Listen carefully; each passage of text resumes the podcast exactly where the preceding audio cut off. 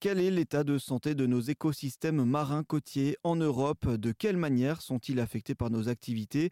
Comment interagissent-ils avec la Terre? Des questions auxquelles vont tenter de répondre les scientifiques qui se sont lancés le 2 avril dernier à bord de la nouvelle expédition de la Fondation Tara Océan. À bord d'une goélette, ils réaliseront un tour d'Europe de 18 mois. Clémentine Moulin, directrice des opérations à la Fondation Tara Océan, nous explique. La mission qui est partie le 2 avril de l'Orient est une mission justement de 18 mois euh, qui va nous, amener tout le long euh, des côtes européennes pour explorer l'interaction entre les deux principaux écosystèmes de notre planète, qui sont la Terre et la mer. Et alors pourquoi? Parce qu'en fait, ces écosystèmes euh, sont évidemment très différents, mais pourtant extrêmement connectés.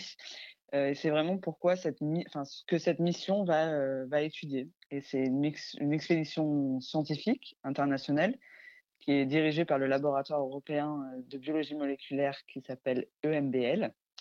Euh, dans le but de dévoiler la biodiversité invisible euh, le long des côtes européennes, mais aussi de mieux comprendre comment les organismes ce coup-ci des virus aux animaux réagissent face aux changements environnementaux, naturels et anthropiques. Le, projet s'appelle TREC et la, composante maritime de ce projet s'appelle Tara Europa. Et ça, c'est la mission, enfin l'expédition de la Fondation Tara Océan.